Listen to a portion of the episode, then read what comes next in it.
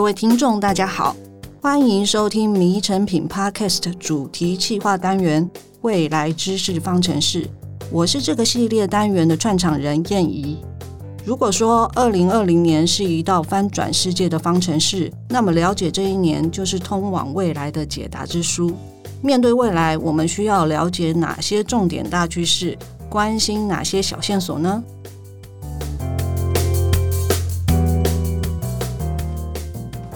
天节目邀请到 YouTube 乐布克频道的创办人水风刀来跟我们聊聊这个股神巴菲特五十年的智慧合伙人查理蒙格所写的《穷查理的普通常识》这本书。我们欢迎水风刀。Hello，大家好，我是乐布克的水风刀。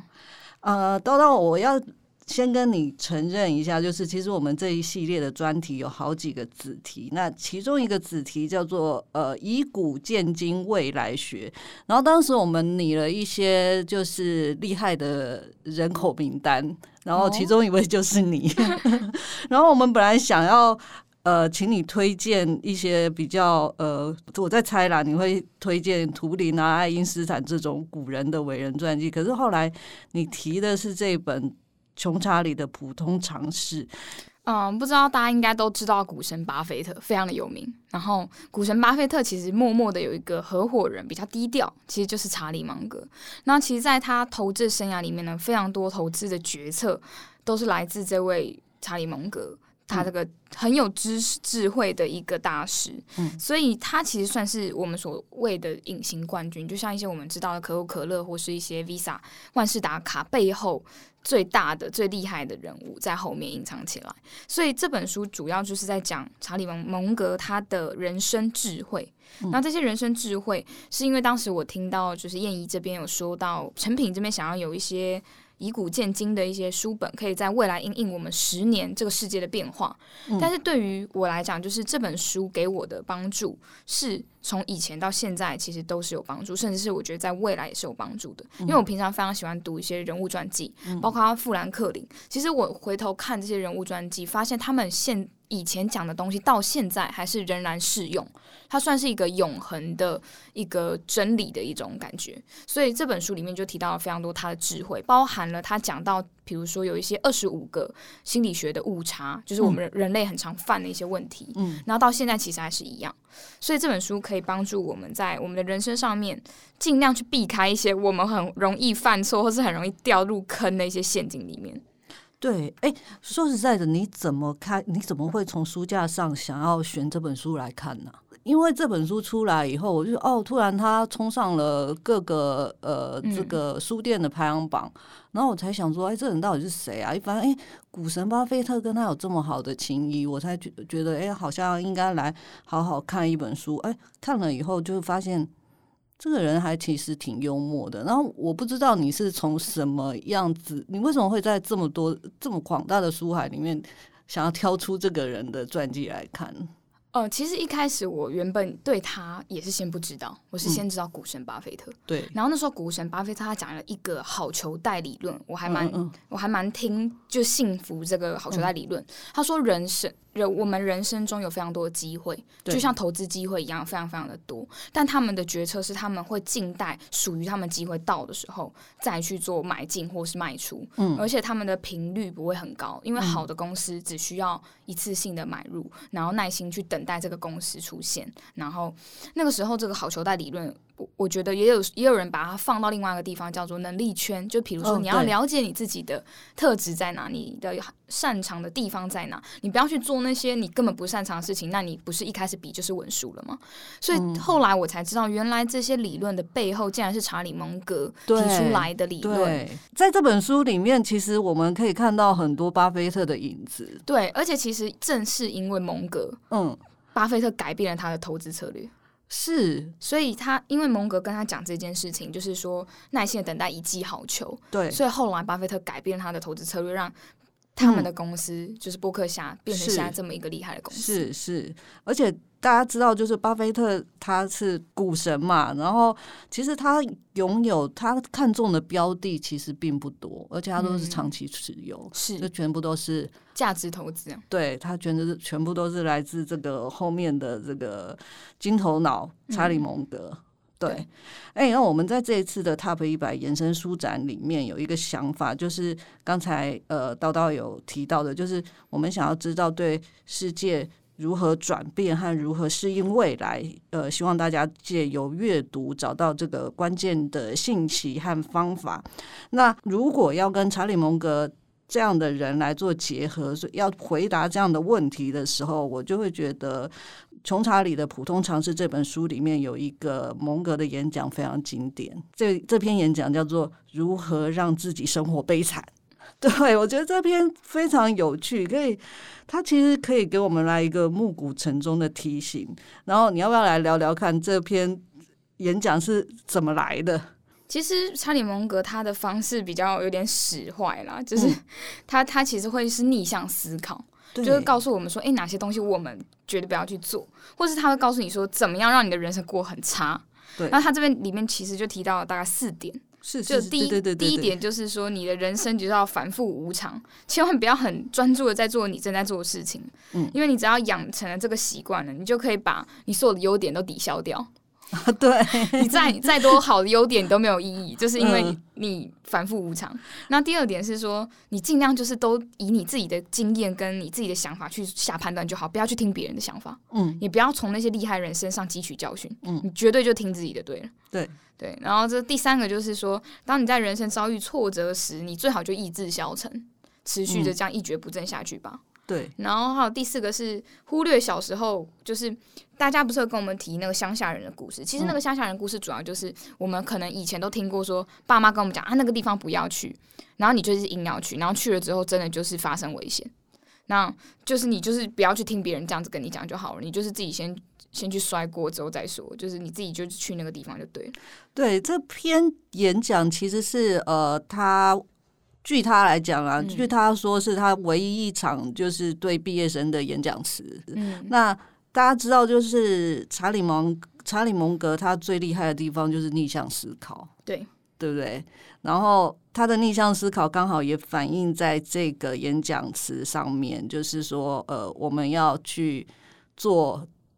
呃，成功人士对成功人士不做的事，或者是呃，卤蛇尽量做的事，对，就是这几个。要不要来一一聊一下这个所谓的反复无常到底是什么样子的概念？反复无常就是。我我觉得现在的人啊，有很多人有犯了一个很大的问题，对，就是因为现在的机会太多了。嗯、也就是说，今天我看到这个东西好像赚钱，那我就今天就想去做做看那个。对，然后我看到另外一件事，诶，这个东西好像也不错，大家最近在流行这个，哦，流行 podcast，我们现在在录这个东西，啊，那我就去做一下。嗯，就是他没有办法，他反反复复，他永远都抓不到他自己想要的主轴是什么。嗯，这有点像我刚刚提到的好球带，就是你没有办法专注在做你擅长，或者是做你。做一件事把它做到最好，对而是很容易受到外界的影响然后，就反反复复去做很多不同的事情。嗯嗯、其实这个在以前的我是很容易这样子的。哦、我知道，对，我没有做 YouTube 频道之前，我就是这样的人，嗯、所以事情都没有办法成功。就是也就是说，我学的很快，然后做起来做的很快，但是持久力都不长，因为可能做了一下我就。哦，又看到另外一个东西很好，我又去投入另外一件事情。嗯，嗯，不是这，如果这件事情我只要愿意稳定，它就会不错。可是我很常犯这样的问题，嗯、是直到我做了 YouTube 频道之后，我才发现的。我才发现耐心、纪律还有持久度是对一件事情成功的必要关键。嗯、因为我做 YouTube 频道，我是没打算放弃，嗯、而且我每个礼拜就是要求我自己一周就是要两支影片，嗯、然后不间断。两支影片压力很大哎、欸，非常大。我都会跟大家讲一个故事，就是我前四个月基本上留订阅数增加一天是零或是一，嗯，有时候还负一的，就是大家不想看你 东西还退订，很痛苦。然后前面四个月是完全是贴平的，就是完全没有任何的增长，嗯，是到第四个月突然以指数性的方式暴涨。所以，如果我前四个月放弃，我就没有后面了。嗯，对。可是这件事情，我觉得有多少人能够克服？比如说，哦，你叫你去做 YouTube 超累，然后你一到五晚上全部都在工作，然后六日也没有自己的时间生活。嗯。然后你要维持五个月没有任何的 income，而且也没有任何人回复你留言。嗯。你愿意吗？而且你要投入非常多时间。而且重点是你不知道什么时候会会冲起来，对，甚至你。看看不到那个希望，对，我看不到后台的数字，我也看不到一个阶梯式的成长。嗯、也许有阶梯式的成长，我还觉得说，哎、欸，我有多少花多少努力，我回报有多少。嗯、可是这个东西是完全看不到。嗯、可是这件事情对我来讲是一个人生的震撼。嗯，在我做非常多事业上的投资都是这样。我前期我一定会。认真做一件事情，至少一年。嗯，我会觉得说，如果我今天当我认真做一件事情，持久到持久到一个时间了，我才是真的有把它想有心想要把它做起来。嗯，如果我衡量我没有办法做到这样子这么长久，我就干脆不要去碰。嗯，因为 YouTube 的这个经验也让我重新改变我自己的决策，就是我自己在做很多事情上面，我现在看到很多机会，我会觉得我不一定要去抓，因为有可能那个东西你抓了之后，你自己自己最核心的东西就不见了。嗯，对，嗯，你你有讲过，就是说你从一开始不知道要做什么样的主题，到你呃突你那一个点突然觉得，哎，你做对的事情，你花了几个月？嗯，那个时候花了大概几个月，其实也才两两两个月左右啊。那很快啊，因为我就是兴趣很多人呐，就都试试看，嗯，然后那时候试到一个一个东西是我自己也很热爱，然后我觉得观众反应很好。然后所以那个东西是什么？就就说书哦。嗯，所以其实呃，确定自己喜欢的什么，喜欢的事情是什么，然后努力去坚持。一月十五日起，在全台诚品书店消费不限金额，就可以获得书法家董阳之老师限量福字斗方一组。活动详情，请大家查阅本集节目简介。他有另外一个事情，呃，他他，我就这个事情我们要连延伸到蒙格的第二点，他说要从自身的经验中获得知识，不要从别人的失败经验汲取教训。但是他讲的是反话啦，这在你的呃创作过程中，就是创业过程中有没有特别鲜明的例子？我知道你常常会就会去敲其他的那个 YouTuber。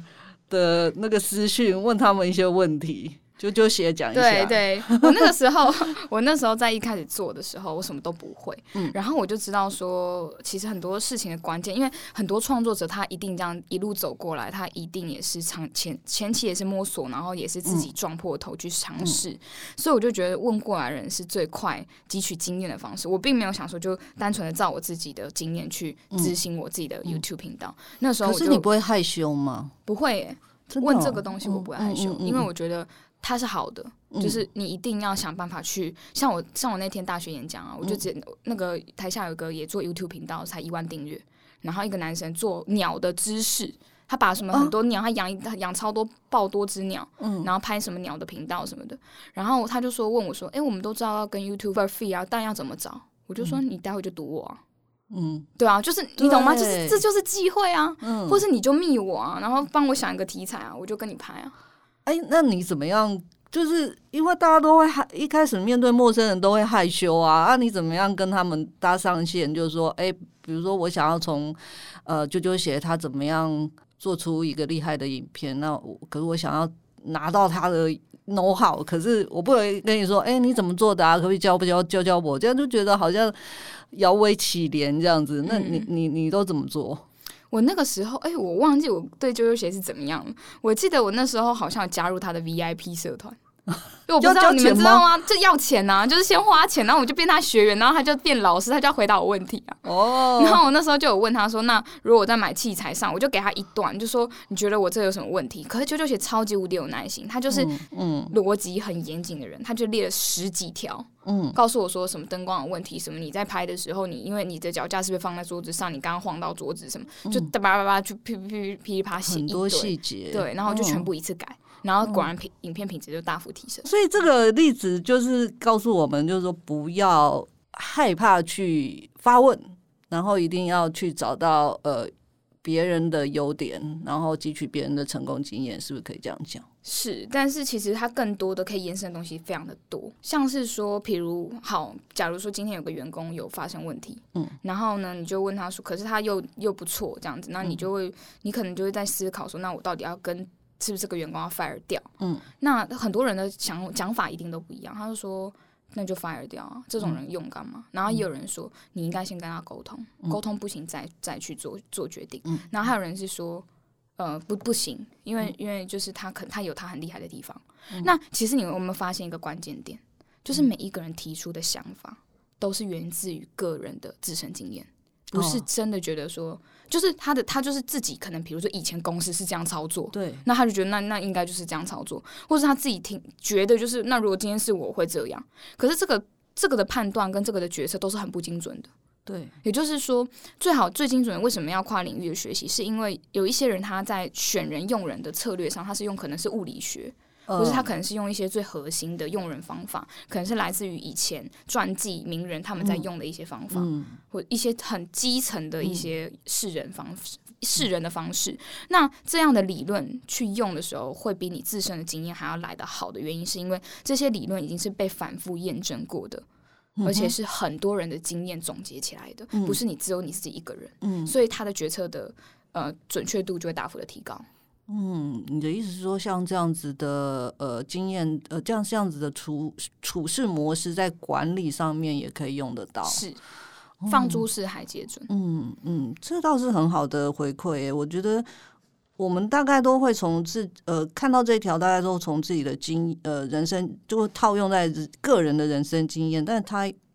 也有可也有也有其他的呃领域范畴可以应用，嗯嗯，好，一定要学会意志消沉，一蹶不振，这个很容易吧？我很容易就会变成鲁蛇啊。像像有时候我也会对我朋友反过来激他，嗯，他就跟我讲说，我现在我觉得好废，人生好难，什么鬼的。然后我就跟他讲说，你就这样继续下去，继续继续继续废，我也觉得你可以这样废下去。他们有时候会反而觉得我不能。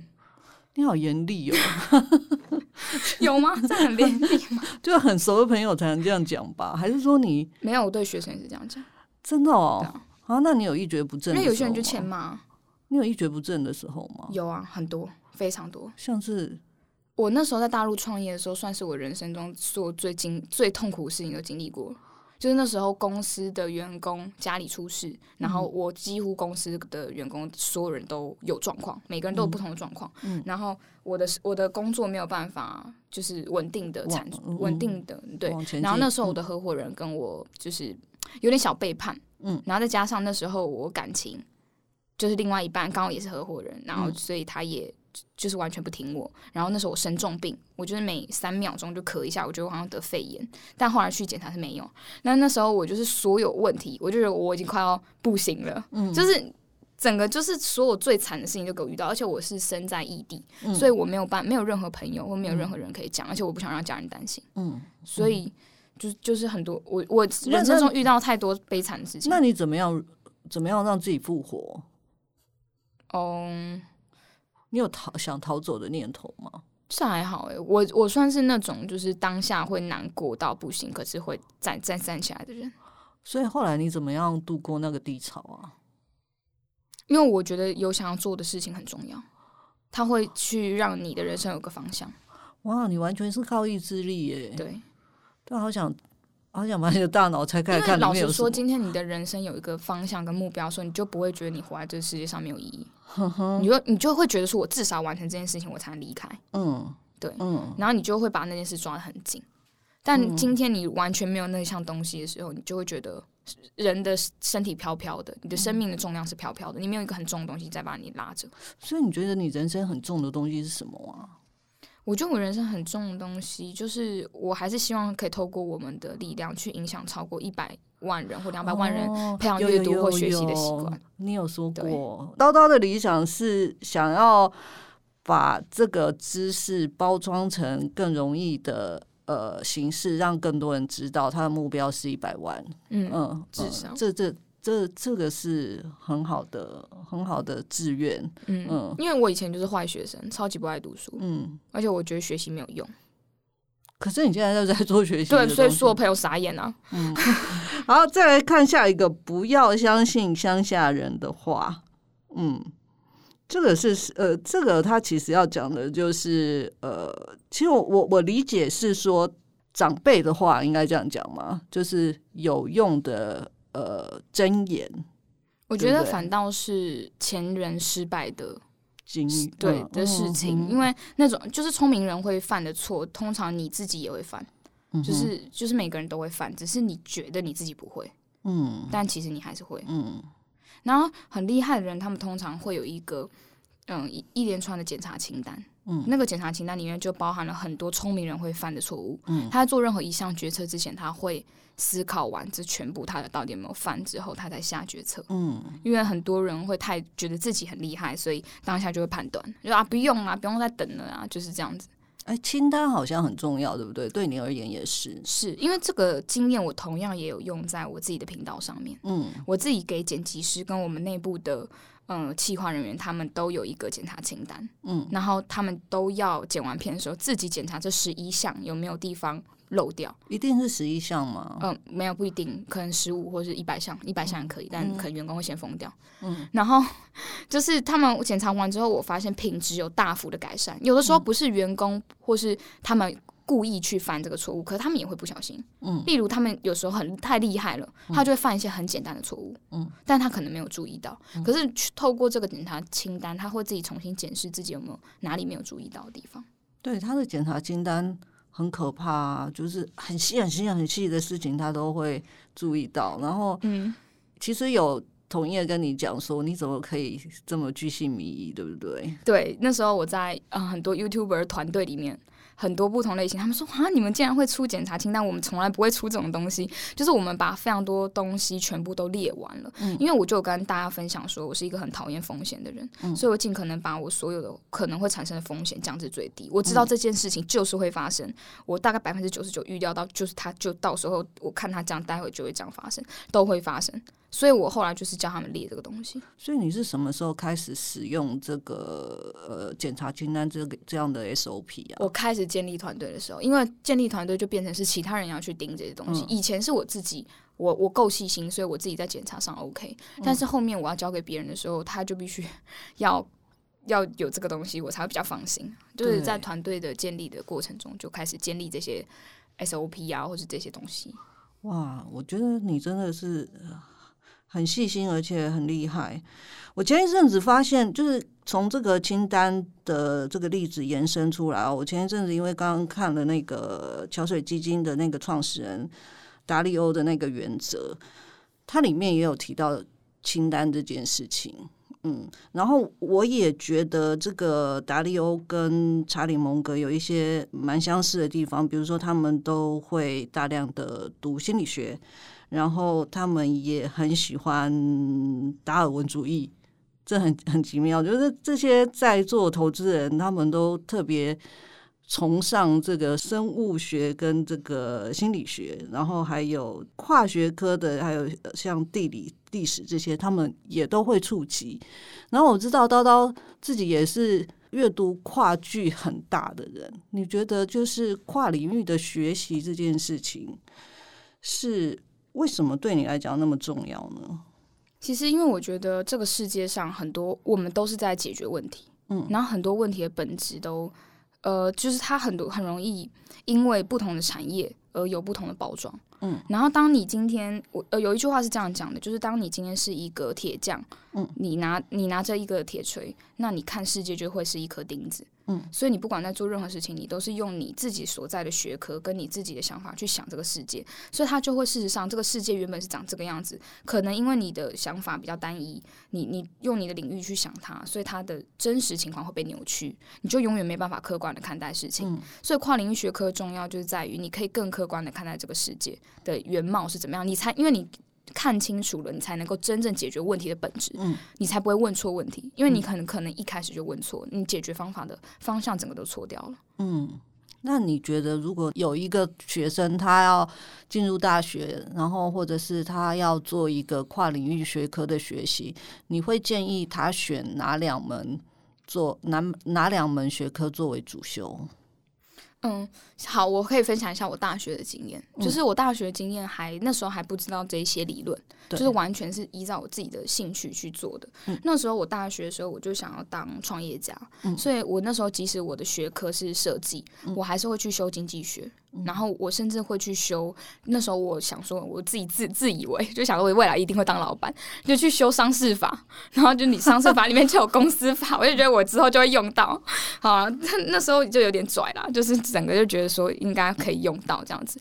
甚至我知道我一定要去学投资理财，或是我一定要学金融的原因，是因为我知道未来你要出去这个社会上面，你要跟银行打交道，所以你必须要懂这个游戏规则。因为我本人是一个很懒的人。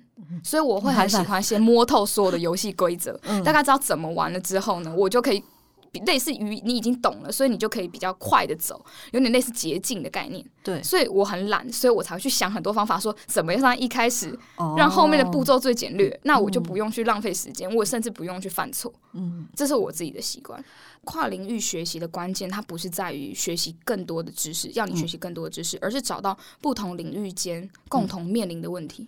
嗯，对，比如说，很多时候有些公司看起来好像跟我的产业不搭嘎，比如说像是游戏产业好了，很多游戏产业他们的投资的估值都不高，原因是因为为什么投资人不喜欢？是因为游戏产业不可能一直永远都有很多的 idea，刚好每一个开发的游戏都很有创意，大家都想玩，大多数时候都是很多个失败的作品里面有一个哦，很多人想玩，然后所以就这个东西就。所以很多人不看好游戏公司长期的发展是在于这个。嗯。那为什么我会说跨领域跟跨产业的重要性很大？是因为其实这个后来有一家游戏公司，他就是去找了一个解解决方法，他是向好莱坞来学习哦。嗯。就是大家应该知道皮克斯是一个非常厉害的动画公司，对，非常有创意的。嗯。对。可是如果今天你把它看作是两个不同的产业，就完了。他那时候就是因为觉得游戏制作其实就跟好莱坞跟皮克斯是一样，他们都共同面临了一个问题，就是如何创造一段美好的体验。嗯。怎么样持续创造出高品质的内容？嗯，一样的事情，只是不同的产业。嗯，但是游戏产业它的发展时间是稍微晚一点。那皮克斯他们已经行之有年了，嗯，他们可能有一百多年的影视的产业的历史，所以它已经形成了一种一套，就是如何创造让人有愉悦体验的方法论。但是在游戏产业还没有，可是你只要认真去想，哎、欸，其实这两个产业在解决的问题都是一样的。嗯。可是如果当你没有今天没有跨领域的这个概念的话，你就会觉得说，啊，就那个是皮克斯啊，或是那个是自拍影片的，哦，跟我这个游戏有什么关系？你不可以拿那那样子的产业模式来套用在我的这个产业模式上，我们的基准不一样。是哦。所以其实很多其他领域发生的问题。已经经历过了，那那时候你就应该是回到我们刚刚讲的，就是你要从别人的经验里面去做，你不要以为就是隔行如隔山，嗯，对其他事情漠不关心，对其他领域漠不关心。嗯，所以这就是为什么之前爱因斯坦他遇到一些困难的时候，他都会找各个领域的专家一起来 brainstorming，一起吃饭尬聊。嗯。那个时候就是因为其实很多领域已经解决的问题，嗯，其实在其他领域还没有被解决掉，嗯，那你就可以把他们的经验拿过来，自己就可以重新的去。调整，然后解决你自己领域上面产生的问题。其实你自己也有在做嘛，对不对？对。因为我知道你在很多呃这个比较不同领域的问题的时候，你会有一些呃专家朋友，你会去问他们，你是将在解决。嗯各个不同产业领域，或者是不熟悉的事情的困困困扰，或者是困难的解决方式，嗯，对不对？对，嗯，好，那最后一个问题，我想要呃，请你聊一下，就是分享一下这个《穷查理的普通常识》这一本书里面最值得推荐的一句话。我觉得最简单一句话就是：我只想知道我将来会死在哪里，这样我就可以永远不去那个地方了。就是这是他书里面一个蛮关键的话，他看起来看似简单，但是事实上大家都做不到。我我自己本身有个很不好的个性啦，我我我那种不见棺材不掉泪那种，就是别人跟我讲说那边就是不行去，我就是硬硬硬去那种人。嗯，对。然后等到自己受伤了之后，才觉得哦，好，那不可以。嗯。但有时候想想这些地方，这些事情确实有时候可以避免掉。是，所以你有你的清单的 SOP。对，我有自己我做决策的 SOP。像我自己知道我个性太急，所以我当下当下地，我当下想答应的时候，我一定会先让我至少冷静一天。哦，很多，所以你有二十四小时的冷静期。我有一个二十四小时。哦，好，今天我们又学到一课，就是千万不要贸然出手，让自己的呃计划沉淀一段时间再去 review。对。然后他才更有可能成功。是，嗯，好，今天谢谢叨叨来为我们分享呃这本《穷查理的普通常识》，我们下一次会安排这个海滩熊来聊生人心态，我们下次见，谢谢叨叨，我们拜拜，谢谢大家，拜拜。